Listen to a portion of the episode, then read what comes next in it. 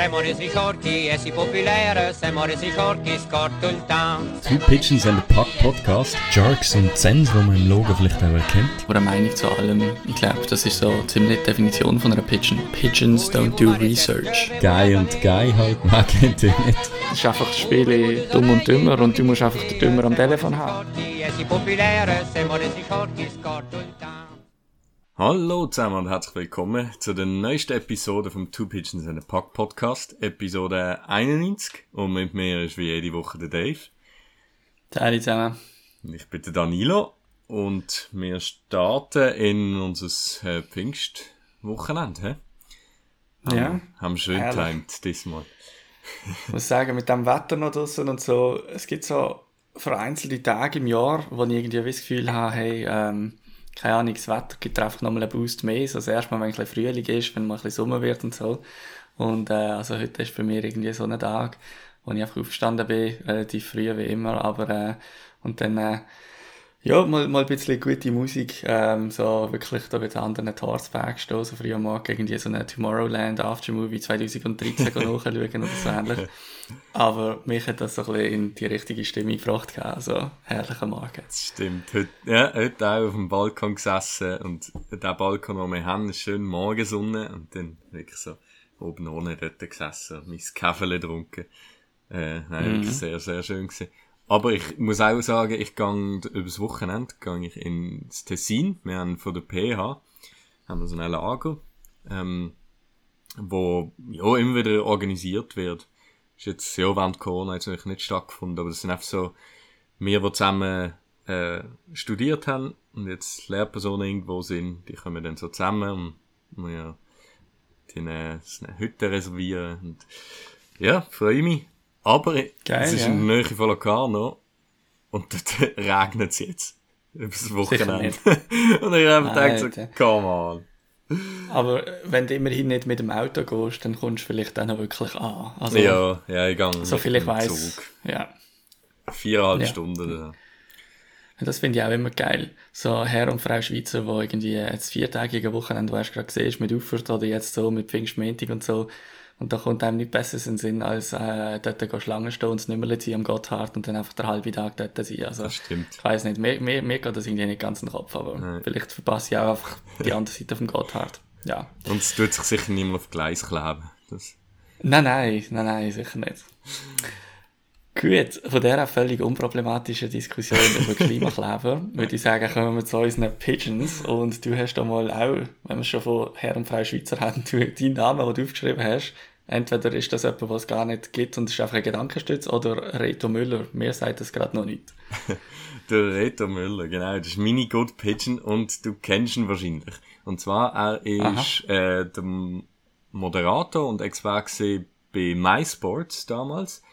Ähm, Aha. hat auch immer so die Car-Interviews geführt, wo er so im Auto hockt mit dem, äh, mit verschiedenen Spielern, Chris McSorley und ähm, Joe Thornton hat auch mal im Auto gehabt und hat so ein Interview Okay. mit ihm geführt während dem Autofahren. Ähm, sehr unterhaltsame Interviews. Er ist äh, jetzt eben hat zu SRF gewechselt. Sie haben dort ja, engagiert ja. als ähm, Co-Moderator. Und ich muss sagen, ähm, ich finde ihn sehr gut. Ich weiß nicht, ob ich weiß nicht irgendwie, ob er jetzt in der Fan bei den Schweizer Fans überhaupt beliebt ist oder so, aber ich habe ihn wirklich immer als sehr, sehr gut gefunden, schon bei MySports. Die Interviews, die er geführt hat, sind sehr locker, sehr gut gewesen. Ähm, er hat einen sehr guten Draht gehabt, irgendwie zu seinen Interviewgästen. Und, ähm, finde ich eine totale Bereicherung. Ähm, ja, nachdem jetzt sehr viele Moderatoren auch immer kritisiert werden, vielleicht hier mal äh, Lob aussprechen, der Reto Müller finde ich, ähm, Ja. einfach sehr, sehr gut. Und ähm, ja, Ja, lass das mich wissen, vielleicht äh, geht's euch auch so, oder ist das einer, wo ihr denkt, ah, Alter, nein, äh, da gibt mir äh, Sascha Rufen-Vibes oder so. ähm, Okay. also ohne ja. jetzt äh, auf jemanden zu bashen. Nein, aber der, ist, der polarisiert ja sicher. Also Sascha Rufer ist ja so ein bisschen der Nummer 1 Moderator, der entweder die Leute gut finden oder schlecht, aber es gibt wenig, die einfach so mit drinstehen, das stimmt. Ähm, ja, nein, also ich meine, er hat ja jetzt eben gerade die WM äh, in, in Lettland für die Genau. Schweiz auch kommentiert gehabt Und was mir sehr gefallen hat, ist irgendwie so ein bisschen, er hat immer auch so ein bisschen, ähm, ja, die Emotionen nicht einfach völlig vorausgelassen. Also ich habe das Gefühl gehabt, er hat häufig auch so ein bisschen, ja, irgendwie in dem Moment, wo, wo die Schweiz in der Gruppenphase natürlich, äh, wo die Schweiz gut gespielt hat und so, hat er auch so ein bisschen heraus, herausgestrichen, dass das jetzt gerade irgendwie eine Riesenleistung ist, die da gezeigt wird gegen mhm. ein Team Kanada oder irgendwie so etwas. Und es ist jetzt nicht einfach so, ja, ich weiß nicht. Ähm, es ist nicht einfach so trocken und ähm, äh, sachlich und so gesehen. Und das, das hat er wirklich, das habe ich gefunden, ist wirklich gut gesehen. Ja. Vielleicht noch ein Punkt, und dort ist mir eben mhm. auch wieder positiv aufgefallen, ähm, nach der schmerzlichen Niederlage ähm, mhm. und das Rausgehen ist wirklich so eine Frust rum gewesen, auch bei ihm, das hast du auch gemerkt. Und er hat dann aber gesagt, er hat dann wie das Big Picture gerade irgendwie äh, so hervorgeholt und gesagt, hey, eigentlich wie weit dass man jetzt gekommen ist, dass eigentlich ein Viertelfinal eigentlich einfach zum Standard gehört mittlerweile. Und das ist halt ja. wirklich eine Entwicklung, die Schweizer Eishockey genommen hat, oder wo man, und jetzt eigentlich ist man dran, so wie der nächste Schritt, dort, jetzt einmal dort durchkommen, irgendwie. Ja, und aber mit dem Schritt tut man sich recht schwer im Moment, muss man ja. fairerweise schon sagen. Also, Nachdem es ja ein paar Mal ja. gut geklappt hat. Jo, jo. Aber so die Perspektive, der, der... dass einfach, dass er das dann gerade in dem Moment auch kann holen und sagen, hey, schau dir mal, ähm, es ist anders als vor, weiß nicht, 15 Jahren. Hm. Ja, den Match habe ich auf Mute schauen, weil ich selber noch in einem Seminar bin an der Fachhochschule, darum äh, habe ich dort ähm, Reto Müller und dem Philipp vorher nicht zuhören sondern ich habe dann einfach zeitweise wahrscheinlich völlig entgeistert vorne die Dozentin angeschaut und sie hat nicht gewusst, was sie falsch gemacht hat. Dabei ist nur Deutschland gesehen, wo er Shorthander geschossen hat. Aber, ja, no. Dann ist es nicht. Gut, ähm, raus. Ja, genau, dann bin ich einfach aufs WC rausgekommen. Dann hast du mich gehört fluchen vor uns. Nein. Ähm, also, nein, meine Good Pitchen ist äh, der Jason Robertson von den Dallas Stars. Und er haucht den Conference Finals noch so ein bisschen etwas wie Spannung ein. Äh, wir kommen sicher noch ein bisschen dazu. Er hat ein riesen Game vorgezeigt und mm. ganz speziell geil habe ich sein Goal gefunden, das er in der Joe Pavelski School of Hockey gelernt hat, mit Hand-Eye Coordination. Ähm, der Pavelski, der eineinhalb Meter hinter ihm steht, der Robertson, der, äh, ich glaube, ich glaub, er hat nicht abgelenkt, der erste Schuss, aber er reagiert nachher sehr schnell auf, äh, auf einen Schuss, der gekommen ist, auf, äh, ähm, wer ist es gesehen? Ähm, das müsste in dem Fall gesehen sein. Nein, weiß nicht. Der, äh, der Goalie bei Vegas ist ja der, der hat immer kurz gerade Aiden Hill. Ja, also Aiden Hill hätten, äh, der Abpraller ist noch in der Luft, der Jason Robertson tut ihn quasi so ein bisschen weh, ähm, von der Außenseite vom Goal noch ins Lot chippen, also so ein bisschen fast über den Hill drüber lüpfen und auf der anderen Seite nochmal Volley, die Böck hat das Eis immer noch nicht berührt, haut er ihn dann gerade noch direkt rein und wie gesagt, eineinhalb Meter hinter ihm steht sein Vater, der Joe Pavelski, der ihm das alles beigebracht hat, der, der Gott von den Tipps. Ähm, und ich glaube, da sind noch, da sind noch ein paar ähm, anerkennende Fistbumps verteilt worden. Nachher, glaube ich, in Richtung Jason Robertson. Er hat das Spiel und die Mannschaft äh, auf seinen Rücken genommen in diesem Match. Äh, klar, es ist ums Ausscheiden gegangen. Ähm, wir kommen dann nachher noch ein bisschen genau dazu, vielleicht, wieso mm. seine Rolle noch ein bisschen grösser war in diesem Match aber er hat definitiv reagiert äh, und eigentlich mit Goal das, was man ihm vielleicht hätte können ankreiden, ein bisschen, dass das noch ein bisschen gefehlt hat. Punkt hat er schon einige jetzt gehabt, aber in dem Match definitiv wieder der Goalscorer Jason Robertson. Sehr nice und darum auch ganz verdient meine Good Pitchen of the Week. Top, gut. Dann äh, würde ich sagen, ja, steigen wir gerade in die Serie ein.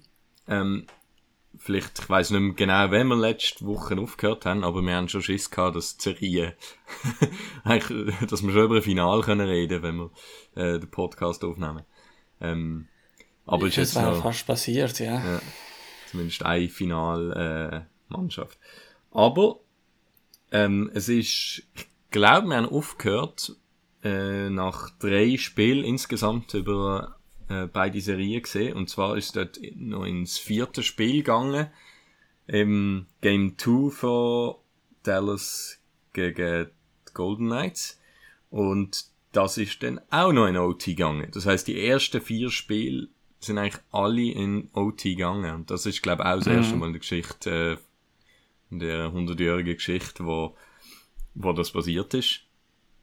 Spricht ein bisschen dafür, wie knapp die Matches sind, auch wenn man jetzt die Serie eigentlich anschaut und das komplette Gegenteil könnte erwarten, aber die Spiele an sich sind eigentlich bis zu dem Zeitpunkt Ja. extrem knapp gewesen.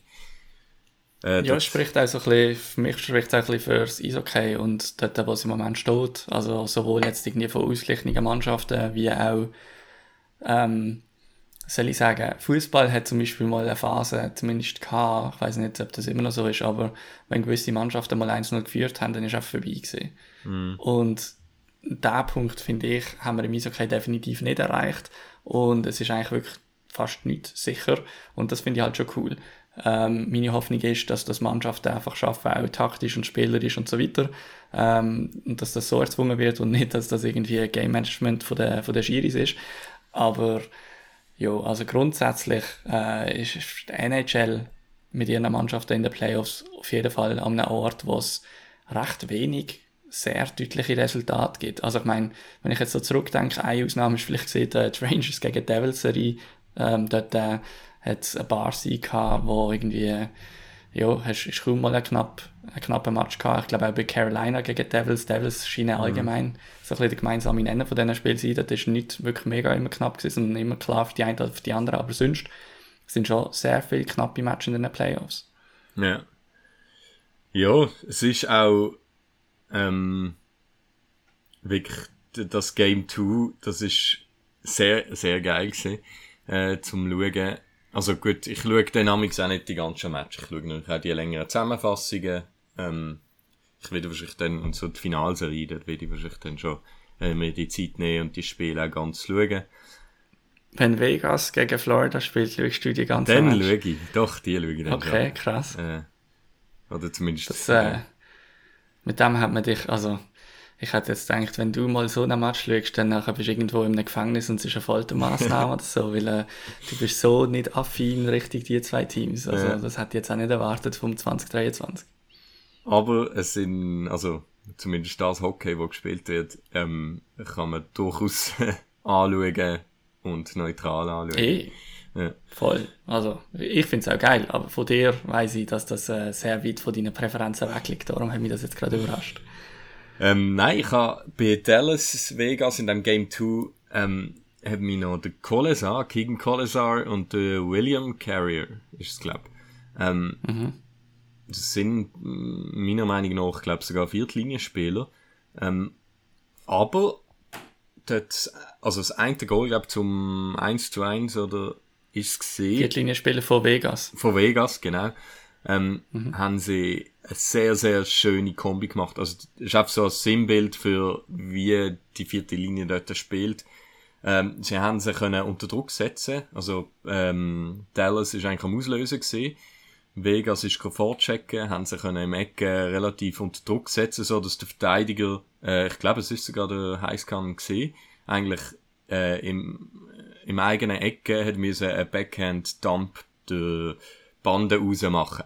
Äh, dort ist dann der Keegan Collins auch schön zumachen, hat die Scheibe gerade können übernehmen, spielten dann nochmal zum Carrier zurück, wo im Ecke dann richtig Goal läuft und hure schön aussteigt und eigentlich nur vom eigentlich am Oettinger scheitert.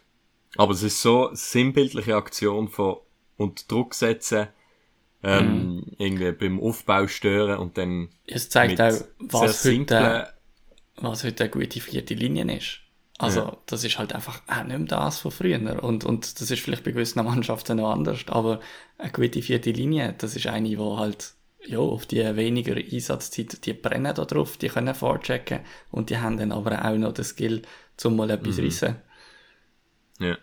Skill, Selbstvertrauen, wenn, wenn sie dann in die Situation kommen, dann Mhm. Ja, du sagst es. Und Selbstvertrauen. doch, ja. Und mit dem kommt auch das Vertrauen vom Coach. Weil du hast halt auch viele Oldschool-Coaches gehabt, wo, also es geht auch jetzt noch in der Liga, wo halt, wenn, wenn die vierte Linie, wenn die an die blaue Linie anfahren, dann gibt's nur Dump and Chase Mhm. und das einzige Richtige ist Dump and Chase und wenn dort nicht ein Hit gelandet wird, dann nachher ist das ein scheiß Schiff gewesen. Und andere, die halt dann auch ihre Spieler anschauen und finden, hey, äh, klar, wir gehen vorchecken, die spielen hart, die gehen go, äh, auch vielleicht eben mal Dump and Chase spielen, aber die haben mein Vertrauen, um auch mal etwas reissen in der Offensive und mal etwas probieren. Und Ja, also ich finde, ich find, das spricht dann immer auch für Trainer, wo, wo quasi progressiv genug sind, um nachher auch den Spieler äh, die, die Handschellen, die früher sehr klar existiert haben, auch Ja. abzunehmen. Oh, da ist ein perfekter, ich habe ich ha mir im Spreadsheet mal noch reingeschrieben, weil es war fast ein Pigeon geworden, Good Pigeon. Und zwar möchte ich da schnell einen Einschub machen, weil es einfach genau so gut und es trifft etwas sehr gut. Und zwar der Victor Wembenyama. Okay. Ähm, für die, die jetzt... Fußballer bei Celtic denken, früher, oder? Das ist ein Nein, das ist der Victor, äh, Wanyama. ja, aber ganz ähnlich Wanyama, genau. Stimmt, dass du das weißt. Äh, genau. Nein, Victor We- Wembanyama Okay. äh, kommt aus dem äh, Basketball Ah. und ist der Prospect äh, im diesjährigen Draft. Er ist äh, Franzos, ähm, 2 Meter 22, glaub, oder so, 2 Meter Ja. 21 Stimmt. riesig ähm, und spielt aber wie ein Point Guard. Also der wie der Spielmacher. Äh, flexibel, kann Dreier schießen wie äh, Steph Curry. Okay, vielleicht nicht gerade so, aber äh, schießt Dreier, kann von überall schießen. Überhaupt nicht so ein Big Man wie früher. Kann von überall danken. Mit sich 2,22 Meter kannst du eigentlich vom Jo, 3 Meter kann- bewusst schon fast danken. macht aber oder? Crossovers. Also weißt du, äh, dribbelt ihn aus, der Gegner, Ja. und ist so äh, beweglich. Nein, musst wirklich mal ein Video schauen. Krass. Und es hat für mich eine Frage beantwortet, die ich lange hatte. Und zwar ist es immer gesehen, wieso die sich grosse Leute so ungelenkig bewegen. Und dann habe ich immer gedacht, ja, okay, vielleicht einfach im Vergleich zu irgendwelchen kleineren Spielern ist das einfach, wirkt es halt einfach so. Und ich finde, das ist jetzt das perfekte Beispiel, ähm, wieso das Argument eigentlich nicht zählt. Und es spielt ein bisschen dort rein, dass du gesagt hast mit dem Trainer. Und zwar, sie haben dort auch den Coach von ihm ähm, interviewt und er hat auch gesagt, hey, ich habe den Spieler einfach behandelt, ich habe alle gleich behandelt. Das heißt, ob jetzt der gross war oder klein, hat wirklich keine Rolle gespielt, sondern sie haben das gleiche Skilltraining durchgemacht wie alle anderen. Das heißt, halt früher hast du die Big Man gehabt und das ist im Hockey genau gleich, oder? Dann bist einfach in eine Schublade reingeschoben worden und dann, du bist gross, du gehst vors Goal. Du bist äh, gross, du gehst unter den Korb und machst dein Postgame. Und wenn du halt Trainer hast, die einfach sagen, hey, der hat ein Skillset, der soll dribbeln lernen, der soll Crossover lernen, der soll lernen, von außen zu schießen, dann behandelst du ihn einfach gleich und er entwickelt sich auch dementsprechend und wird beweglicher. Und ich finde, das ist eben sportübergreifend, auch im Fußball, wenn du äh, Slatan hast, der dann halt einfach sich auch anders bewegt, weil er einfach noch Taekwondo macht oder dann kannst du die Flexibilität, die Beweglichkeit beibehalten, obwohl du groß bist. Und ich finde, eben, da kommt genau, du brauchst einen Coach, wo, wo das anerkennt, wo sagt, hey, nur weil du jetzt die Physis hast, oder weil du jetzt Viertlinienspieler bist, heißt das nicht, dass du jetzt in die Schublade reingedruckt wirst, sondern dann kannst du mal das Skill auspacken, weil das Skill vielleicht da oben ist. So. Mhm. Ja, ist, ja, ist ein spannender Gedanke. Und äh, ja, ist sicher, ist sicher ein bisschen, äh, ist sicher ein bisschen verwandt mit dem, was Bruce Cassidy jetzt zum Beispiel bei Vegas gut macht. Ja. Gut. Klammer zu, zum Victor Wembanyama. Also, schau dir mal ein Video von ihm. Ist wirklich sehr spannend mit seinen 2,21 Meter. Gut. Äh, bleiben wir noch bei Dallas.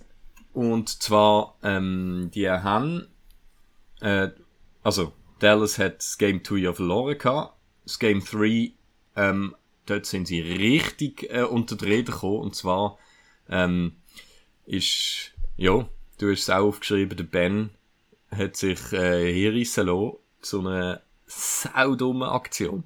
Also ich weiss nicht, was ihm dort durch den Kopf ist. Idiotisch, Ich glaub, also- also, kann sich mit dem Joe Veleno äh, zusammentun. Schon ein bisschen, ja. Brainfart, sondergleichen. Ähm, der Mark Stone, der ja eigentlich mit einer mega langen, mega schwier schwierigen Rückenverletzung lang ausgefallen ist, Playoffs zurückgekommen ist, sind irgendwie bei Battle. Dann äh, der Jamie Benn ist so ein bisschen über ihm und gibt ihm dann einfach noch so einen richtig gewalttätigen Cross-Check von oben auf den Kopf. Also über ihm, der, der, der, Mark Stone liegt auf dem Eis am Boden, der Böck geht weg und der Band steht weiterhin auf dabei. Also es ist jetzt nicht irgendwie einfach Crosscheck in den Rücken so gewesen, sondern es ist wirklich der Band, der quasi sich über ihn kniet und ähm, findet, okay, ähm, schau mich an, das ist das Letzte, was du jetzt noch sehen wirst. Und dann nachher äh, fährt er ähm, ja, den Stock voll Gas in den Kopf rein. Ähm, fast so schwach wie die Aktion habe ich nachher auch sein Statement gefunden. So von wegen, ja, es tut ihm halt leid, dass er sich abgestützt hat beim Umkehren äh, mit dem Stock auf dem Mark Stones im Kopf und so und bla bla bla. dann muss ich sagen, Alter, wieso stellt man dir ein Mikrofon an, wenn das nachher rauskommt? Ich meine, wenn du irgendwie findest, hey, äh, keine Ahnung, mir ist es wichtiger, dass ich nach außen jetzt nicht irgendwie mega Schuld eingestehe, weil vielleicht tut das meine Sperre äh, noch beeinflussen, weil er hat geredet, bevor die Sperre bekannt ist, mm. dann sagst du einfach nichts. Weil, sorry, niemand, niemand ist dumm genug, um das zu schauen und zu finden, ja, ja, zwar stimmt, ich glaube, er ist gestolpert und hat sich dann einfach abgestützt. Alter, sorry, aber also ich meine, im Kinski wirst du ausgelacht, wenn du mit deren Ausrede zu der Kindergärtnerin oder zum Kindergärtner gehst und sagst, ja, ich habe ihn nicht geschlagen, irgendwie meine Hand ist ausgerutscht und ich bin gerade am Umkehren gesehen. Das glaubt dir kein Sau und das glaubt kein erwachsener Mensch in einem Eishockey-Sport, wo das leider amix immer noch Teil ist. Zum Glück sehr selten, so wie es jetzt hier war. Das Mark Stone, der hat irgendwie auch das Talent, um einfach aus der gottströflich schlimmsten Aktionen mehr oder weniger unbehelligt wieder rauszukommen. Also ich meine, wenn man da mal zurück an einen Hit vom Dozen Buffalo denkt oder so. Ähm, also das ist wirklich auch, boah. Und ich meine, wenn es wieder mal einen Beweis gebraucht hat für Karma, dann nachher ist das äh, einer gesehen. Äh, Jamie Benn kassiert eine 5 Minuten Strophe äh, und Vegas schießt zwei Goal in dem Powerplay. Der Match ist entschieden im ersten Drittel, weil Vegas, glaube mit 3 oder 4-0 geführt hat und es ist nachher nicht mehr gegangen. Mm. Jamie Benn Matchstrophe, im Nachhinein jetzt noch für zwei Spiele gesperrt worden. Ja. Ähm, 4-0 ist am Schluss gesehen. Ja, Aiden Hill Shoutout. Aber, äh, aber irgendwie, also, Vegas hat nur 16 Schüsse gehabt. Du hast nicht mehr gebraucht. hat nicht mehr gebraucht. Ja. Äh, die Stars haben 34 Schüsse gehabt, das ist schon noch krass. Und von dem her ist der Shoutout dann, äh, ja. vom Aiden Hill absolut verdient gewesen. Übrigens Aiden Hill ich weiß, also wo ist der Aiden Hill bei den Sharks gesehen? Ich weiß es nicht. Aber. Ja, ähm, Goalies are voodoo. Ja. Ja, also ich finde es schön für ihn. Dann kann er es, wenn schon auf die Sharks schieben, dass er auch nicht äh, das Problem war. ja. Nein, also es ist, ja, ähm, sicher verdient Aber gesehen, dass ich, dass ich, ja, sag. Ich habe noch eine Frage. Was war jetzt anstatt der Ben, wenn der Ben würdest du durch einen Matthew Kachuk ersetzen? Mhm. Und dann der Kommentar nachher kommen wird, ja, ich habe mich auf den Markt gestützt. Und dann vielleicht noch so mit Cheeky. Die spielen für mich in der gleichen Liga. Die spielen für mich in der gleichen ja. Liga. Ähm, wenn sie jetzt, äh, Haben sie es dort lustig gefunden? Mm, nein, ich glaube auch nicht. Ähm, wenn sie jetzt der eine gesehen wäre, wo das völlig untypisch ist oder wo man das nicht erwartet, ähm, jetzt nicht der Kommentar, der Kommentar ist bei jedem genau gleich dumm. Ähm, aber die Aktion, äh, muss ich sagen, bei einem Jamie Benn bin ich nicht überrascht. Äh, es ist nicht das erste Mal, wo er so Sachen macht. Es ist das erste Mal, wo er sich so etwas in den Playoffs meines Wissens noch erlaubt und wo dann auch so durchgegriffen wird. Aber ich wäre jetzt mehr überrascht gewesen, wenn es jetzt der Joe Pavelski gesehen wäre, der das gemacht hat oder so ähnlich. Ähm, und ja, also ich glaube, der, der Kommentar, der, der wäre bei allen genau gleich nicht abgekauft worden. Ich denke, ein bisschen mehr enttäuscht sein kann man beim Ben, weil er der Captain ist von seiner Mannschaft. Er ist ein Leader. Ähm, Leader heißt bei ihm auch physisch und nicht nur positiv physisch, sondern auch grenzwertig oder über der Grenze. Ja, kann man sich darüber streiten, inwiefern dass das noch zielführend ist für Dallas Stars. Ich meine, schlussendlich hat er ihnen jetzt fast drei Matches lang gefehlt, ähm, hat sie an den Rand von der Conference Finals Niederlage angebracht. Jetzt Dallas muss noch mhm. die nächsten drei Matches alle allesamt gewinnen. Was ich recht, ja, soll ich sagen, was ich sehr schwach zum Hören, aber irgendwie halt auch verständlich finde, sind auch die Interviews von den anderen Dallas-Spielern, wo nachher irgendwie so kommen, so, nein, wir machen ihm keinen Vorwurf und keine Ahnung was. Ich meine, klar kommst du da nicht ins Interview und sagst, was für ein Hornox mein Captain ist und, und was meint er eigentlich und überhaupt, äh, ja, aber du könntest auch ehrlich genug sein, um zu sagen, hey, look, ich glaube, dem sind Sicherungen durchbrennt Und das darf uns als Mannschaft nicht passieren. Das wäre jetzt also die Welt auch nicht Mhm. untergegangen, wenn das einer gesagt hätte. Und alle kommen und sagen irgendwie so, nein, also mich verändert das überhaupt nicht und das passiert halt in dem Sport und es ist halt auch ein emotionaler Sport und jetzt spielen wir einfach dafür, dass er auch wieder in die Serie eingreifen nach seiner Sperre. Ja, ich hoffe, sie verlieren. Ich hoffe, sie verlieren heute das Spiel 5. Ähm, weil Jamie Benn wird ja eigentlich nicht mehr auf mich gesehen nach dem in den Playoffs. Ja, sie haben das Game äh, das Game 4 haben sie dann für sich entschieden, äh, nachdem sie ein Spiel äh, in Regular Zeit beendet haben, haben sie jetzt gefunden, gehen wir wieder in OT. Ähm, nachdem es 2 zu 2 äh, in die OT gegangen ist, hat der Pawelski mit einem Slap aus dem also Untypisch. Wie kannst, Obi-Style. wie kannst du als Goalie mit so einem Goal rechnen? Also, meine, der Pawelski schießt nie so ein Goal. Das ist mir klar, dass du keinen im Block Äh, gesehen hast. One-Time-Tipper. Ja, genau, er hat den Pass sehr stark abgelenkt. Äh, nein, wirklich, also Ovi-Style, Slapshot vom Hashmark, äh, hat, glaub, alles reingelegt, was er gehabt hat, und, ähm, ja, oh Captain, my Captain, Pawelski, äh, entscheidet das Spiel, und, ja, verkürzt auf 3 zu 1 die Serie. Jetzt haben sie noch zwei Spiele, äh, also, nein, zwei Spiele zum, oh, da kann ich rechnen. Also, sie Zwei jetzt, Spiele zum Ausgleichen. sie müssen dreimal gewinnen, wenn sie weiterkommen jetzt. Drei Siege in Serie braucht man annehmen. Gut, ich finde das Game 7 zähle ich wie nicht dazu. Das ist für mich immer so ausklammert. Weil wenn du ins Game 7 kommst, dann finde ich, Hat's gerade so gut. äh, das ist einfach wie eine, weiß nicht.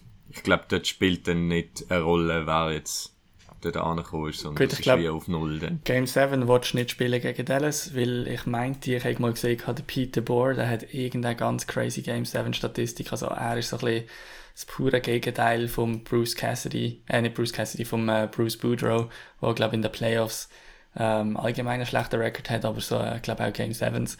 Und ähm, der Bohr hat irgendwie, keine Ahnung, ich habe es irgendwann mal gesehen, ich glaube irgendwie von 8 Game 7s hat er irgendwie 7 gewonnen oder so. Also der ist, äh, der weiß, wie man seine Mannschaft einstellt aufs Game 7. Das würde ich ums Verrecken vermeiden, wenn ich Vegas wäre. Aber das ist ja selbsterklärend. Barberchef? Krass. Was meinst du zu ihm? Ja, krass. Ja. Also ich meine, ist für mich sehr so ein bisschen ein Depth-Piece gesehen, wo man, wo man sich aufgelesen hat ähm, von St. Louis, meinte ich. Ich weiß nicht mehr, ob es ganz an der Trade-Deadline war oder ob da irgendwie schon die ganze Saison da war. Das ist ein bisschen an mir vorbeigegangen. Ähm, aber es zeigt einfach einmal mehr so ein bisschen, wenn du die Mentalität hast und wenn du Spieler mit ihren Stärken noch einsetzt und vielleicht halt auch ein bisschen wegkommst von dem erste Linie, zweite Linie, dritte Linie, vierte Linie, sondern halt dein Kader wirklich auch so ein bisschen Synergien und, und chemiemäßig zusammenstellst, was du aus denen kannst rausholen. Und zudem sind halt Expansion-Teams gezwungen. Und ich habe das Gefühl, der Gedanke oder die Stärke, die nimmt Vegas jetzt auch in die Jahre mit nach der Expansion, wo du halt einfach Leute reinholst und das Maximum aus denen raus, rausbekommst, leistungstechnisch. Und Ivan Barberchef, ein weiteres Beispiel dafür. Gut. Ja, ich würde mir wünschen, dass die Serie noch ein bisschen länger geht, weil jetzt kommen wir vielleicht äh, zu der anderen Serie. Dort ist es recht humorlos äh, fertig gegangen und der Matthew Kachuk ist mit seinen Florida Panthers gerade in die Garderobe reingerannt. Die warten jetzt auf die nächste Runde. Also auf die letzte Runde. Ja, Ähm, krass. Genau, Florida Panthers 4-0. Ähm, wirklich humorlos. Was sagst du? Äh, es ist, ich meine, es ist natürlich äh, ein Sweep. Was sagst du dazu, wenn nachher der Rod Brindamore, Coach von Carolina, vor dem Mikrofon tritt und sagt, es ist kein Sweep gewesen, für das sind die Match viel zu knapp gewesen? Ähm, ja, ich, ich, ich verstand's. Ähm, also, finde ich auch, es ist, es ist, also, es sieht auf dem Papier zu deutlich aus, äh, als wenn dann eben, ich meine, die ersten zwei Spiele sind in OT entschieden worden, äh, vom Matthew Kachuk, beide. Ähm, und dann das dritte Spiel ist einfach 1-0 gesehen. ich meine, also, wo hat man also wenn hat man äh, 1-0 im Hockey, das ist ja völlig, Mhm. ähm, ja, unrealistisches Resultat. Und das Game 4 ist dann 4 zu 3, also auch ein Goal-Unterschied. Also sind eigentlich alle mit einem Goal-Unterschied. Wie geil Ähm. ist, ist der Game Winner vom Kachak gesehen. Einfach 5 Und Sekunden vor der Schluss. Und wieder der. Unglaublich. Ähm, 5 Sekunden vor Schluss schießt das Goal. Ja. Und ähm, also, wie gesagt, ich, ich glaube, der hat äh, dem seinen Zahnschutz, der, ich weiß nicht, den, den, den habe ich noch selten in dem drin gesehen. Also es gibt ja ein paar, ich glaube, irgendwie, wer ist auch noch so gewesen, der Bozak hat auch immer so gespielt, oder nein, der JVR hat auch immer so gespielt gehabt. Ähm, Patrick Kane. Patrick Kane. Also wirklich so kaum, äh, selbst wenn, wenn das Spiel noch läuft oder dran der Scheibe ist, dann siehst du irgendwo so einen weißen Zahnschutz äh, in seinem Gesicht um, äh, um äh, ähm, ja, wie sagst du dem? Äh, Bambele. um ein Bambele. Das, Bambele. das, das ist sehr ein gutes Wort, genau. Und äh, ja, fünf Sekunden vor Schluss schießt er das Goal und dann sucht er die Atmosphäre rein und einfach richtig, also für die Erinnerungen, die Momente, du kannst, du kannst jetzt Fan sein von irgendeiner Scheißmannschaft in der NHL, aber der Moment, den spürt jetzt einfach jeder. Und, und Ja. oh, das ist so geil. Und ob jetzt fünf Sekunden vor Ende oder fünf Sekunden vor Ende von der ersten Overtime oder so, das ist jetzt dort genau gleich gewesen, weil einfach alle gewusst haben, das war's. Und das ist doch geil, wenn du daheim den Sack so zumachst, ein Franchise, wo in den Playoffs nichts erreicht hat in den letzten, ja, ich glaube 20 Jahren unterdessen. Also das ist jetzt wirklich der Exploit, was sie haben. Ähm, letztes Jahr eine Runde gewonnen, das Jahr Stanley Cup Final. Und wie? Nach einem 1 zu 3 hinter 3 gegen Boston, gegen die Übermannschaft, die die NHL je gehabt hat, wenn man jetzt rein von Regular Season Punkten äh, ausgeht. 1 zu 3 aufgeholt, 4-3 Serie gewonnen, 4-1 gegen die Leafs gewonnen, 4-0 gegen Carolina gewonnen. Also, kein ähm, einfacher Weg. Also es, ich glaube, es hat nicht wirklich einen schwierigeren Nein, Weg. Ja. Es hat keinen schwierigeren Weg können geben. Ähm, und, und trotzdem so, ja, also souverän, also einmal überzeugend. Ich meine, souverän, Mhm. ja, kann man vielleicht sagen, sollte man vielleicht am Match mal den Sack zumachen oder könnte man noch ein bisschen mehr dominieren oder so, aber gleichzeitig extrem überzeugend, das Team. Ja. Immer eigentlich mitgehalten und dann auf den Unterschied gemacht. Mhm. Also so wie sie haben sich immer im Level können anpassen Ja, und dann äh, den Unterschied ausmachen. Und das ist halt schon, und ich meine, es ist auch kein Zufall, dass dann Kaczak einfach in vier äh, von den, äh, in drei von den vier Spielen der Game Winner, also, und auch schon vor, ich meine, das ist doch kein Zufall. Nein. Das ist dann irgendwie einfach das ist das Gen. in Das, das, Momenten, das hat er einfach. ja, ich weiss nicht, ob er den Druck dann nicht spürt oder auch findet, oh, das mache ich jetzt, oder, also es denkt wahrscheinlich auch jeder, ich meine, das sind ja Profis, Ja, ja. ich glaube, das sind, haben alle, äh, ich glaube, Ja. der Druck, den spürt er sicher. Aber, aber es ist halt einfach, äh, Druck bedeutet für alle etwas anderes. Und er kann das einfach auf sich nehmen und, und das passt halt auch extrem zu seinem Charakter. Er tut anecken und ihm ist es scheißegal, was du über ihn sagst oder schreibst. Ähm, Ich, weißt du, was ich glaube? was? Ich, das ist so ein bisschen der Vibe, den ich bekomme. Ich glaube, die Kaczaks, und das ist ein bisschen der Vorteil, dass sie halt aus einer Hockey-Familie kommen. Ich glaube, sie nehmen das Ganze, also jetzt nicht falsch verstehen, aber sie nehmen das Ganze nicht zu ernst. Ich glaube, sie können es wie voll genießen und voll drin aufgehen, weil sie einfach wissen, ähm, es ist nicht alles in ihrem Leben, sie haben eine Familie, sie, ähm, eben, sie gehen die Match äh, von den Brüdern schauen, ziehen vielleicht noch das Liebling an. Ja, ist ein bisschen Also, weißt du, bis sie jetzt. geben- Leider hat Matthew noch nicht viele Playoff-Spiele bei Ottawa können schauen von Brady. Ja. Das stimmt. Aber weißt du, was ich meine? Ich glaube, Ja. es ist so, sie haben wie, sie haben ihre Werte äh, in ihrem Leben und, und sie können es voll im Hockey aufgehen, aber es ist nicht alles, alles in ihrem Leben. Und ich glaube, das nimmt dann wirklich den Druck oder die Verkrampftheit, die vielleicht in Toronto äh, Ja. vielleicht vorhanden ist. ja, ich glaube, Oder ja, also, siehst du das anders? vielleicht ein bisschen. Also ich glaube, dadurch, dass beide so auf dem Eis abliefern und auf die Art und Weise, wie sie abliefern, denen kann niemand sagen, hey, ähm, ja, wo ist da der Einsatz gewesen oder so. Ich meine, beide liefern rein vom Einfluss auf den Match und auf die Mannschaft her extrem ab. Und selbst wenn sie mal ein Match haben, wo sie jetzt nicht einen Punkt machen, wo sie nicht einen positiven Effekt auf die Mannschaft haben, dann nachher ähm, wirft ihnen niemand vor, dass sie irgendwie, äh, keine Ahnung, nicht dabei gewesen sind oder dass sie, dass sie jetzt einsatzmäßig oder einstellungsmäßig etwas äh, verbockt haben. Und ich glaube, das mhm. ist halt auch einfach dein Ticket dafür, dass du nachher auch kannst nach einem Match mal irgendwie ein Foto rauskommen, wie du hinter der Brady irgendwie hinter der Bar am, am Ausschenken ist für alle und keine Ahnung was. Wenn die Leute einfach wissen, hey, der liefert und der, wenn der auf dem Eis steht, dann, dann, dann gibt's nur Vollgas. Und klar, das, das ist bei allen Spielern so, du kannst nicht in der NHL spielen mit der angezogenen Handbremse, das geht nicht. Das ist vielleicht früher halbwegs gegangen mit dem Kater äh, auf dem Eis stehen, heute ist das sehr, sehr schwierig. Aber es ist halt schon ein bisschen in der Natur vom Menschen auch, wo du den Leuten das viel eher auch einfach nicht böse oder übel nimmst, wenn du auch das Gefühl hast, einer hat auch noch andere Sachen neben dem Eis, wenn du ganz genau weißt, was der auf dem Eis zeigt und wenn es dann eben so etwas ist, wie die Chucks das machen. Ja. Das, äh, eben, erinnere mich, auch der Thornton ist auch ein bisschen so gesehen, hat auch immer wieder Kommentare gesagt, also zum Beispiel gerade so Game 7 oder so, hat er gesagt, hey, schau, das, ich meine, so genau für die Moment spielst, oder? Und mhm. genießen das, ziehen euch das rein und haben, ja, Freude. Und ich glaube, das, eben, das nimmt dir dann auch ein bisschen den Druck, du vielleicht in, ja. Und jetzt Gefühl, aber es kann lähmend, vielleicht einfach am Gesummen Ja, es kann sehr, auch sehr einfach lähmend wirken. Also ich meine, man muss nicht mm. Profispieler sein für das. Es kann sich jeder selber fragen, der irgendwie einen Mannschaftssport macht ähm, ob du im Fußball der entscheidende Penalty willst schießen oder nicht. Und da gibt es nicht ein richtig und ein falsch. Es gibt einfach die, die sagen, hey, ich habe Eier und ich mach's und dann entweder machst du und du machst ihn auch nicht jedes Mal.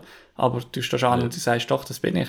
Oder äh, in, in einer Overtime. Oder wenn du irgendwie, keine Ahnung, das, das wäre ja noch viel schlimmer für mich, aber wenn ich Goalie wäre in einer Overtime, da, da kannst du nachher auch nicht jedes Mal denken, oh, er holt aus, wenn der reingeht, ist vorbei. Ja. Und, ja. Bist du so nicht aus einer Angst raus, sondern aus einer Freude raus. Übrigens bist du jemand gesehen, der Penalty geschossen hat. Ich nehme yeah, schon an. Ja. Yeah. Aber. Top Shelf.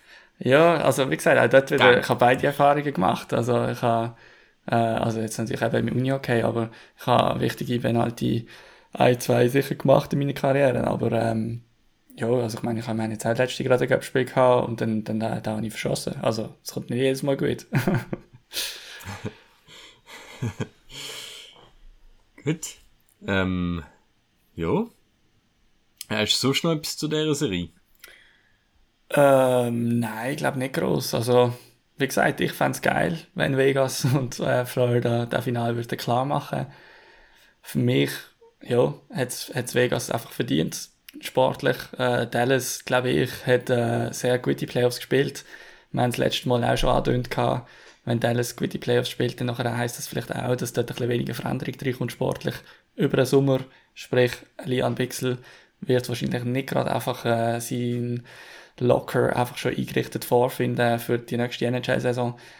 Aber ähm, ja, also wenn sie jetzt noch eine Game 6 rausholen oder so, dass der Jamie Benn noch mal aufs Eis kann, das Spiel verliert und dann Mark Stone kann, äh, die Hand schütteln und zum Finale zu gratulieren, bin ich auch nicht traurig. Aber ich, ich, ich hätte lieber Vegas im Finale unterdessen anstatt Dallas. Ist nicht von Anfang an so gesehen, aber ja, ich finde, ich fände es geil. Ja. Ja, ich würde mich, also ich würde, ich, Dallas kann ich noch mehr abverlangen, vor allem wegen Pavelski. Mhm. Ähm, aber Florida, muss ich sagen, Florida haben sich in meine, äh, haben sich Sympathien geholt bei mir. Mhm. Definitiv. Also wenn ein Final Vegas, Florida, dann ähm, sind meine Sympathien bei Florida. Ja, bei mir wahrscheinlich auch so. Aber ja, man hat es auch schon angehört, irgendwie Jack Eichel bei Vegas und so, finde ich schon auch eine geile Story, dass der seine ersten Playoffs hat. Und ja, auch so ein bisschen gewisse Vorurteile, die mich geherrscht haben während seiner Zeit bei Buffalo, äh, dass er nicht in den wichtigen Moment vielleicht nicht da ist oder wird er je können in den Playoffs wirklich da sein, äh, dann Top-Leistungen ähm, abliefern steht jetzt auch nach 15 Spielen mhm. bei 17 Punkten. Und ja, die, die Kritiker, die sind definitiv verstummt. Topscorer von Vegas. Ja. Gut, dann haben wir ja noch Zeit zum äh, ins Hockey-Mecca gehen und äh, natürlich eben, wie äh, how affects, äh, how does this affect the Toronto Maple Leafs?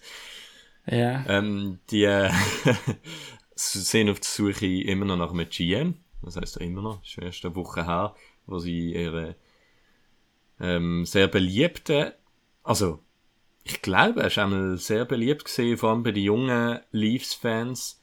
Ich glaube, dort hat es auch so ein bisschen ein Gap gegeben, ähm, ein bisschen eine Spaltung zwischen Old School und New School und ich glaube, New School sind sehr Unterstützer gesehen von Dubes, was man ja auch selten gehört, dass ein GM irgendwie eine Druckendeckung von den Fans hat. Das ist irgendwie habe ich sehr ungewöhnlich. Ähm, ja, entlassen. Jetzt, äh, also der Vertrag nicht verlängert. Ein bisschen eine Shitshow gesehen und jetzt suchen sie weiter. Tree Living, hast du gesagt? Ja, der wird so ein bisschen gehandelt als Favorit auf den Job. Ähm, ist bei Calgary gesehen. Ähm, ja, ich finde es ein bisschen, ich finde es ein bisschen speziell. Also was mich am meisten stört an dieser ganzen Sache, ist der Brandon Shanahan, der äh, Präsident ist von der Toronto Maple Leafs, der eigentlich immer noch im Dubes hat müssen die Sachen erlauben. Also wenn etwas Größeres angestanden ist, das ist jetzt auch ein bisschen durchgesickert, der größere Trade angestanden ist, dann ist der Dubes zum Shanahan, der Shanahan ist irgendwie zum Vorstand und der Vorstand, oder was auch immer Board of Directors ist, ich nehme an, das ist so quasi Vorstand, ähm, mit, noch mit, mit Besitzer drinnen und irgendwelchen wichtigen Leuten, die sonst etwas zu sagen haben, bei MLSE, bei den Toronto Maple Leafs. Ähm, und dann ist das wieder zurück zum Shanahan und Shanahan hat dann dem Dubes gesagt, ja, ist okay. Und ich meine, da sind scheinbar zum Teil Zeitspannen vergangen, die einfach nicht tragbar sind, wenn du ein GM bist an einer Trade Deadline oder wenn du ein GM bist, wo irgendwelche Sachen möchte machen und wenn dann nachher halt einfach drei Tage später erst irgendwie ein Okay bekommst dafür, dann ist das schwierig zum Schaffen. Und ich frage mich ein bisschen, der Brandon Shanahan, hat zu einer Zeit Eishockey gespielt gehabt, wo Rollen sehr wichtig sind im Eishockey, wo es ganz klar war, hey, look, du bist ein Third-Pairing-Defenseman, dein Job ist es, einfach möglichst vielen guten Spielern vom Gegner ähm, irgendwie das Leben zur Hölle machen, um es mal positiv auszudrücken. Oder du bist ein Sniper und vielleicht tust du halt ein bisschen weniger Backchecken oder keine Ahnung was. Also Rollen kennt er eigentlich aus dem Eishockey sehr gut. Und ich frage mich dann so ein bisschen, für was hast du so die Rollenaufteilung, wenn, für was hast du ein GM, wenn du nachher trotzdem noch die hierarchischen Strukturen hast, wo eine äh, Mami und Papi muss fragen, ob er das jetzt machen oder nicht. Dann, also dann, dann, dann lässt du das mhm. lieber weg. Dann sagst du, hey, look, ähm, wir, äh, unser ähm, Präsident ist gleichzeitig GM äh, und, und das Board, okay, dort äh, haben wir einen und dann schreibst du schnell ein WhatsApp und sagst, hey, look, es kommt einer, ist gut, ja, okay. Aber man kann doch nicht jemandem eine Funktion auferlegen und sich erhoffen, dass das eine möglichst gute sportliche Leistung ähm, mit sich bringt, wenn nachher so einen riesen Ratterschwanz bei jeder Entscheidung hinter dran hast. Also für was gibst du dem denn die Kompetenz? Ich meine, hey, entweder du traust ihm zu, du gibst ihm die Rolle, oder dann machst du es halt nicht. Aber der Shanahan, ja. der kann nicht Eishockey sportlich dort äh, überall noch reinreden gleichzeitig sagen, du bist der GM, ich bin der Präsident. Der Präsident der kann sich um den Club insgesamt kümmern, der muss sich nicht ums Kader kümmern von der ersten Mannschaft. Also erste Mannschaft, ja. Es gibt ja NHL, naja. Ähm, aber der, der kann sich um die Makrosachen kümmern. Der muss nicht schauen, hey, ist das jetzt ein guter Trade? Ähm, bei jeder Vertragsverhandlung immer sofort äh, gerade dabei sein und weiß ich was. Sondern du musst dort halt auch einfach irgendwo sagen, ich suche mir meinen GM und hinter dem stand ich. Und klar, wenn der zu mir kommt und etwas will, dann ist gut, aber es kann nicht die grundsätzliche Struktur sein, dass alles immer noch durch ihn durchläuft. Für was gibt es denn die Rolle? Ja. ja, und das ist ein bisschen äh, eben so eine Vierungsphilosophie. Also eben Vierungsstelle gibt es ja unterschiedliche und ähm, ich, eben, mein Vierungsverständnis ist ähm, also auch eben abdelegieren können yeah. und dann unterstützend da sein, aber ähm, machen lassen. Yeah. Das ist halt auch. Oder, und ich glaube, das ist dort vielleicht eben ein anderes Verständnis um. Und das kann ich mir schon vorstellen. Das ist ein bisschen, ja, aber das ist nicht modern. Äh, Tut mir leid. Äh, Sorry, das finde ich nicht eben, progressiv. Ja, ja, genau, das ist einfach nicht. Ich äh, sehe das nicht, dass das passt, sportlich, ja. ähm, sportlich zielführend ist. Äh, es wäre genau gleich, wie wenn jemand äh, jetzt uns Lehrpersonen einstellt und dann nachher irgendwie jede Stunde kommt reinsitzen und nachher jedes Mal irgendwie sagt, aber ich hätte lieber gehabt, wenn du das gemacht hättest. Ich meine, sorry, schlussendlich mhm. stellst du jemanden ein, weil du denkst, er ist qualifiziert, weil du denkst, die Person macht einen guten Job, weil du überzeugt bist. Und dann musst du aber auch mit deiner Entscheidung mal leben und einfach sagen, hey, mhm. okay, wir treffen uns einem Jahr wieder, wir schauen, wir machen ein Abschlussgespräch, machen irgendwelche, ja, ähm, aber du kannst nicht jedes Mal und überall dann trotzdem die Finger drin haben und so, sorry, dann ist Präsident der falsche Job. Shani, dann in dem Fall willst mhm. du GM sein, aber dann sieg GM und dann nimm neu mehr den Posten. Du kannst nicht alles haben. Oder lass den GM-Posten weg bei den Leaves und dann machst du alles. Aber du machst niemandem mehr gefallen, wenn du, ja, wenn du einfach überall immer so reinredest.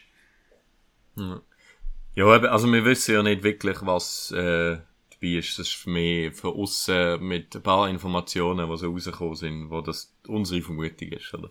Also nicht nur unsere. Also ich bin völlig sicher. Nein, ähm, ich bin schon überzeugt davon, dass das ein bisschen so ist, wie es dort läuft. Aber ja, natürlich. With a grain of salt. Aber trotzdem, also ich, ich habe keine Zweifel an meiner Aussage. Von dem her dürft ihr das ruhig auch alle glauben. Gut, ähm, wir haben noch ein paar Listener Questions gehabt. Und zwar, äh, die erste Listener Frage war gesehen, äh, Messi übrigens, äh, wenn ihr auf Spotify uns die äh, einschickt, immer bei der Episode hat es noch ein Feld, das wir dazu machen, wo ihr könnt, äh, Frage, also könnt, äh, ein Textfeld ausfüllen. Dort, dort könnt ihr uns äh, schreiben, wenn, wenn wir irgendeinen Hafenkäse erzählt haben oder äh, wenn ihr eine Frage oder ein Themawunsch habt für die nächste Folge, haben jetzt auch wieder ein paar gemacht gehabt. Zusätzlich tue ich es ab und zu, wenn ich daran denke, auf Twitter sagen, wenn wir ähm, gleich aufnehmen. Äh, könnt uns folgen, könnt dem Podcast folgen auf Spotify. Das habe ich irgendwie auch lange gar nicht so richtig auf dem Schirm gehabt. Dann nachher sehen ihr auch immer gerade, wenn etwas rauskommt und so. Also sicher eine gute Sache, um ein bisschen mit uns können interagieren. Wir schätzen das sehr, wenn ihr auch euren Input könnt geben und ja, euch Interessen auch sicher dann einmal zur Sprache kommen und wir nicht immer nur unsere Pigeon-Themen äh, vorgreifen. Äh, die eine Frage war, ob nochmal ein Schweizer zu den, Schweiz äh, zu den Swiss Devils kommt. Ähm, mhm. Ja, soll ich sagen, es liegt jetzt für mich nicht gerade so mega auf der Hand, dass sich etwas anbahnt. Die große Frage ist für mich, was macht der Timo Meyer? Was macht, was macht New Jersey mit dem Timo Meyer? Äh, Restricted Free Agent. Das heisst, das Recht haben sie noch für nächstes Jahr. Wenn man ihn qualifiziert, dann hat er nachher, äh, was ist 9 oder 10 Millionen Vertrag für ein Jahr. Die Frage ist, sucht man eine langfristige Lösung, wo man ihn ja, zum Devil macht über mehr als das eine Jahr raus, weil nach dem einen Jahr wäre dann äh, unrestricted, unrestricted Free Agent heisst, ähm, er könnte sich dann wirklich völlig selber den nächsten Club aussuchen und New Jersey kann nichts dagegen machen und könnte ihn dann theoretisch auch für nichts verlieren in dem Sinn. Ähm, ja, ich, ich weiß nicht, wie du es aussiehst, aber ich glaube, entweder es gibt einen, einen langen Vertrag oder dann gibt es einen Trade ich glaube nicht, dass man ihm einen Einjahresvertrag geben wird. Könnte natürlich sein, dass sie, ähm, gerade mal schauen, ist im Draft noch ein Schweizer irgendwo um, dass sie natürlich könnten, äh, im Draft noch einholen. Ja, gut, aber ähm, ich meine, wenn, wenn du es so formulierst, dann nachher ist sicher ist noch immer ein Schweizer rum. Gemeint, ja. Nein, nein, nein, ich meine jetzt, wenn du sagst, hat es im Draft noch immer noch einen, ähm, einer, wo wir nicht so auf dem Schirm haben, der spielt frühestens in drei, vier, fünf Jahren in der NHL. Also, ja. Ja, ja. ja. Ich meine, es gibt ja so, so, so wenige, die den Weg in der NHL in den ersten ein, zwei Jahren finden, von dem her. Und sonst, ja, ich weiß nicht. Ich glaube, es steht jetzt nicht gerade vor der Tür, dass irgendwie der JJ Moses traded wird. Ähm, das wäre so einer, wo das ist auch noch Arizona, überlegt haben, ja. Philipp Kuraschew äh, auch in der offenen Ausgang bei Chicago. Ähm, Malgin. Dennis Malgin ja, wir weiß es nie. Und ich glaube, man darf auch nicht unterschätzen, es ist kein Zufall, dass der Captain bei New Jersey, Nico Hischier, als Schweizer, ähm, dass eher mehr Schweizer äh, bei New Jersey spielen, als noch bevor der Hischier da ist. Ähm, mhm. Und ja, wer weiß, mal schauen. Vielleicht auch irgendwie Lukas Bisa, Comeback, wer weiß, mal schauen. Nein. Und Niederreiter, was? Hast du mir nicht äh, wirklich was gesagt? knallhart sachlich reden sie weiter, nachdem ich gesagt habe, Lukas Wiese kommt in den NHL zurück, aber gut. ja, jetzt habe ich, hast du mich ertappt, bin ich gerade schon gedanklich. Mhm, mhm, Lukas Bies, mhm, mhm. Ja, das kann gut sein, ja. Ja, was hast du wieder sagen? Nein, ja, nur weil nachschauen, was, äh, wie lange das jetzt eigentlich ein Niederreiz-Vertrag ist. Ja, ich glaube noch ein Jahr. Ähm, aber da hat ja einen unterschrieben. Ein Jahr. Ich glaube noch eins jetzt. Äh. Nach dem noch eins. Ich meinte es, aber ich müsste schnell nachschauen. Jetzt war es eine Trade Deadline Pickup vielleicht. Ja, je, nach, je nachdem, wie es bei Winnipeg. Ja, er hat noch ja. ein Jahr jetzt, da hat er noch 4 Millionen. Ja. Ja, war sicher spannend. Ja. Ähm, ja, das ist in der gleichen Frage ist gesehen, übrigens äh, Gruß ins Fricktal zurück in dem Fall.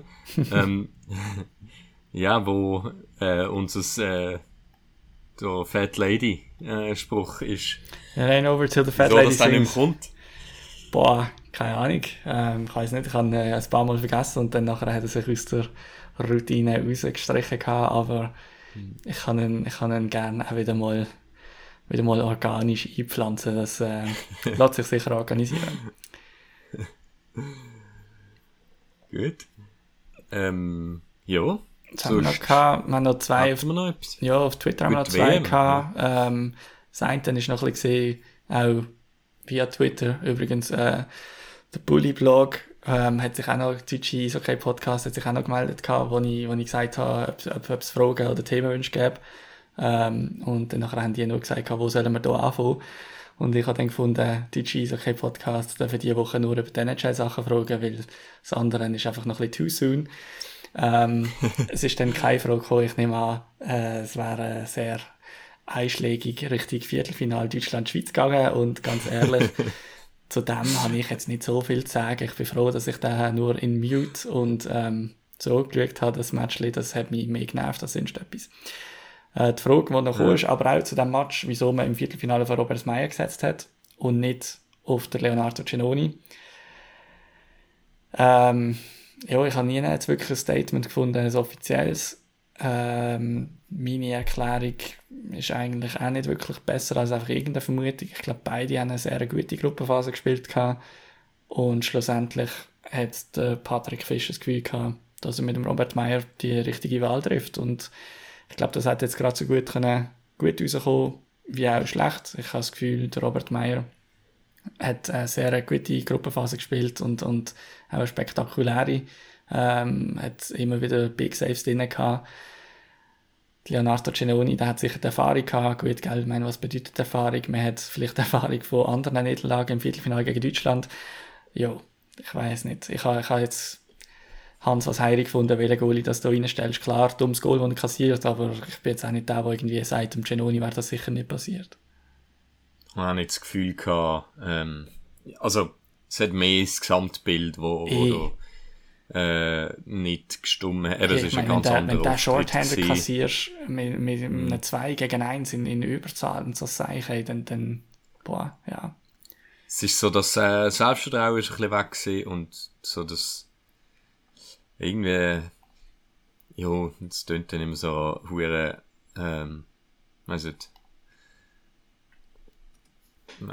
irgendwie so der Killerinstinkt, auch wenn das so hure Floskeln sind, aber ja. Es ist so ein bisschen ja, so der Sieg gehen, wo man früher bei, Bay bei Bayern auch immer gesagt hat und so weiter, das hat halt schon etwas. Und ja, einfach so ein bisschen das Selbstverständnis, dass du dann am Schluss den Match gönnst und dass du dann ablieferst, wenn es darauf ankommt. Und ähm, mm. mein sehr bitter, ähm, dass es jetzt so rausgekommen ist, weil ich es eigentlich selber, die Gruppenphase habe ich sensationell gefunden. Äh, sowohl von den Schweizer Ligaspielern wie auch, was die NHL-Spieler noch ein bisschen reingebracht haben, individuell mm. und auch ähm, als Gesamt schade, wenn es nachher so rauskommt. Cool für Lettland, dass die heute der Halbfinale spielen. Mhm. Das finde ich sicher ist eine tolle Story. Ähm, auch Deutschland schafft es immer wieder an grossen Turnieren weiterzukommen. Ich meine, sie sind im Olympiafinale gesehen, wenn es mir recht ist, haben sie da gegen Russland verloren, glaube ähm, oder gegen irgendjemanden verloren gehabt. Auf jeden Fall, äh, ja, äh, eine coole WM gesehen, overall, am Schluss ein bisschen viel Ernüchterung um, das ist klar. Aber, ähm, Aber das Selbstverständnis von der Schweizer ist, äh, finde ich, eben ungeschädigt äh, hoch und berechtigt hoch, wie man einfach in der letzten, in der Entwicklung von, eben, ich meine, seit 2000, gut, sind schon 2013 sind sie ja schon Ja. ähm, auf diesem Level angekommen. Ja, also ich finde schon, dass man da ein bisschen kritisch kann sein kann. Ähm, ich habe schon das Gefühl, dass entweder musst du wegkommen von der Schiene, hey, das Viertelfinale ist das Ziel, äh, ähm, oder besser gesagt, das Viertelfinale ist das Minimalziel und eigentlich wenn wir in Halbfinale, sondern du sagst, hey, look, wir sind Nein, einfach eine Top, wir sind einfach Also- eine Top-8-Nation und der Viertelfinale, dann ist, das ist dann das Ziel und dann kannst du eine WM spielen und nachher immer noch sagen, hey, es ist eigentlich eine gute WM gewesen. Aber sonst finde ich halt schon, kannst nicht Jahr für Jahr und ich weiß, sie sind auch schon weitergekommen. Aber trotzdem, im, im Großen und Ganzen ist es Jahr für Jahr der gleiche Seich. Mehr oder weniger. Und einfach in den grossen Also Spielen, Viertelfinale ist Pflicht, also. Und ich meine, das ist, äh, das ist schon cool und gut, aber das muss es auch Das sein ist- mit nein, den Leuten, ich die meine- du hast. Ja. Ja.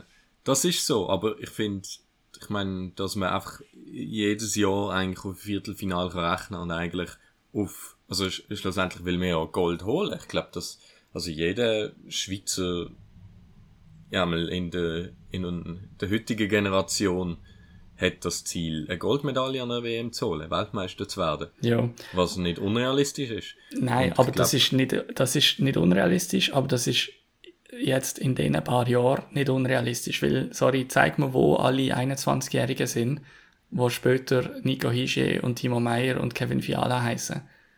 Weil Mhm. Roman Josi von mir aus kannst du jetzt noch reinnehmen, wenn der jetzt amigs nicht dabei war. Aber es ist jetzt schon auch ein bisschen eine goldige Generation, einfach ohne das Gold um den Hals, sondern einfach so ein bisschen individuell, skillsmäßig eine goldige Generation. Und ich habe nicht das Gefühl, dass wir uns jetzt hier als Schweizer Eishockey ähm, einfach für die absehbare Zukunft, die nächsten zehn Jahre, mit dieser Qualität können rechnen Ich glaube, das sind andere Nationen, wie Deutschland zum Beispiel, ähm, aber auch stellenweise wie Österreich. Da kommen Leute führen, die, ja, wo, wo, wo auch das Niveau werden erreichen. Und bei der Schweiz bin ich nicht sicher, ob man das Niveau kann heben kann. Weil ich sehe jetzt gerade nicht, wer hier nachrückt mit dem riesen Potenzial. Ich meine, die Schweiz hat jetzt gerade so gute Leute. Ich meine, es sind zwei Schweizer Captains in der NHL. Gibt ihr das mal? Ich meine, das sind irgendwie, ja, irgendwie, boah, was sind das? 6%? Ja, das ist eine dumme, dumme Zahl. 6% von der Captains von der NHL sind Schweizer. Ähm, nein, aber, also, es ist schon auch gerade jetzt so ein bisschen das Fenster, das man hätte. Und darum ist es auch so frustrierend, dass es nicht klappt. Ja. Ja. Wir werden äh, einmal sicher noch ein paar tolle WMs äh, können betrachten. Der Hische ist auch erst 24. Oder 25. Ja, also, wie gesagt, es, es ist sicher das Fenster jetzt nicht zu oder so ähnlich, das will ich nicht sagen, aber ich glaube, wir müssen wegkommen und einfach damit rechnen, dass äh, in Zukunft das immer so sein wird und irgendwann früher oder später gibt's Gold. Ich meine, ich glaube schon, dass die Schweiz in den nächsten fünf Jahren viel mehr Chancen hat, Weltmeister zu werden, anstatt vielleicht in den fünf Jahren nachher, weil, ja, Ja. Gut. tipptopp. Dann, äh, ich glaube, ich muss langsam ins Tessin. Ja, ja, ja, das ist gut, machst du auf den Weg. Ähm, wir wünschen euch allen auch ein schönes dreitägiges Wochenende. Ähm, viel Sonnenschein, mal Sonnencreme dafür holen, wichtig. Ähm, und dann nachher melden wir uns nächste Woche, wahrscheinlich, ich gehe davon aus, mit den zwei Stand-Up-Finalisten, die klar sind. Vielleicht hat es auch schon angefangen bis dann, wer weiß, je nachdem, wenn wir aufnehmen. Und ja, euch allen noch ein ganz schönes Weekend. Macht's gut und bis nächstes Mal. It ain't over till the fat lady sings. Äh, There. zusammen. I got it. Ciao, ciao. Aber wahrscheinlich nicht das gleiche von mir. Tschüss. Kommt damit. Hey, I'm Mark Shifley. Hi, I'm Nathan McKinnon. Today we're going to learn about Pigeon. Pigeon. A pigeon is someone you don't respect, maybe a bit of a bench warmer. I think what it derived from is kind of the lower end of a bird. It's more of a friendly thing, Pigeons don't do a whole lot. They're kind of just annoying. mostly just a fun way to jab at each other. Best captain in the league, Mario Giordano. Woo! Pigeon. Every guy in the entire NHL has been called a pigeon at least once. JVR. We who just thought it was the funniest thing ever. I know he enjoyed it. It could go from calling someone a pigeon to a pidge to a pidgey. Someone on the team who uses pigeon a lot would be Nikita Zadorov. He thinks he's uh, Nick Lidstrom, so calls everyone a pigeon. If someone sees like a pigeon on the street, you know, you take a picture of it and send like our team Snapchat group and refer to one of the boys. I think that's always the you know good memory about talking about a pigeon.